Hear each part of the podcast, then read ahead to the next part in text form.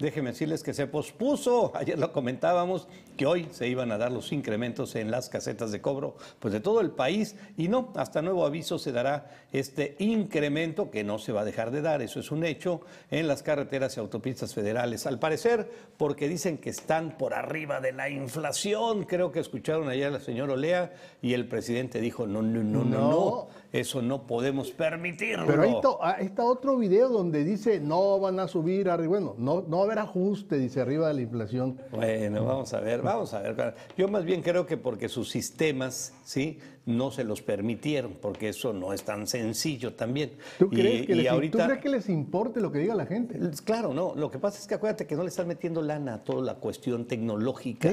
Y eso, obviamente, cuando quieres hacer un ajuste, pues no, funciona. o los que lo hacen, pues no les has pagado.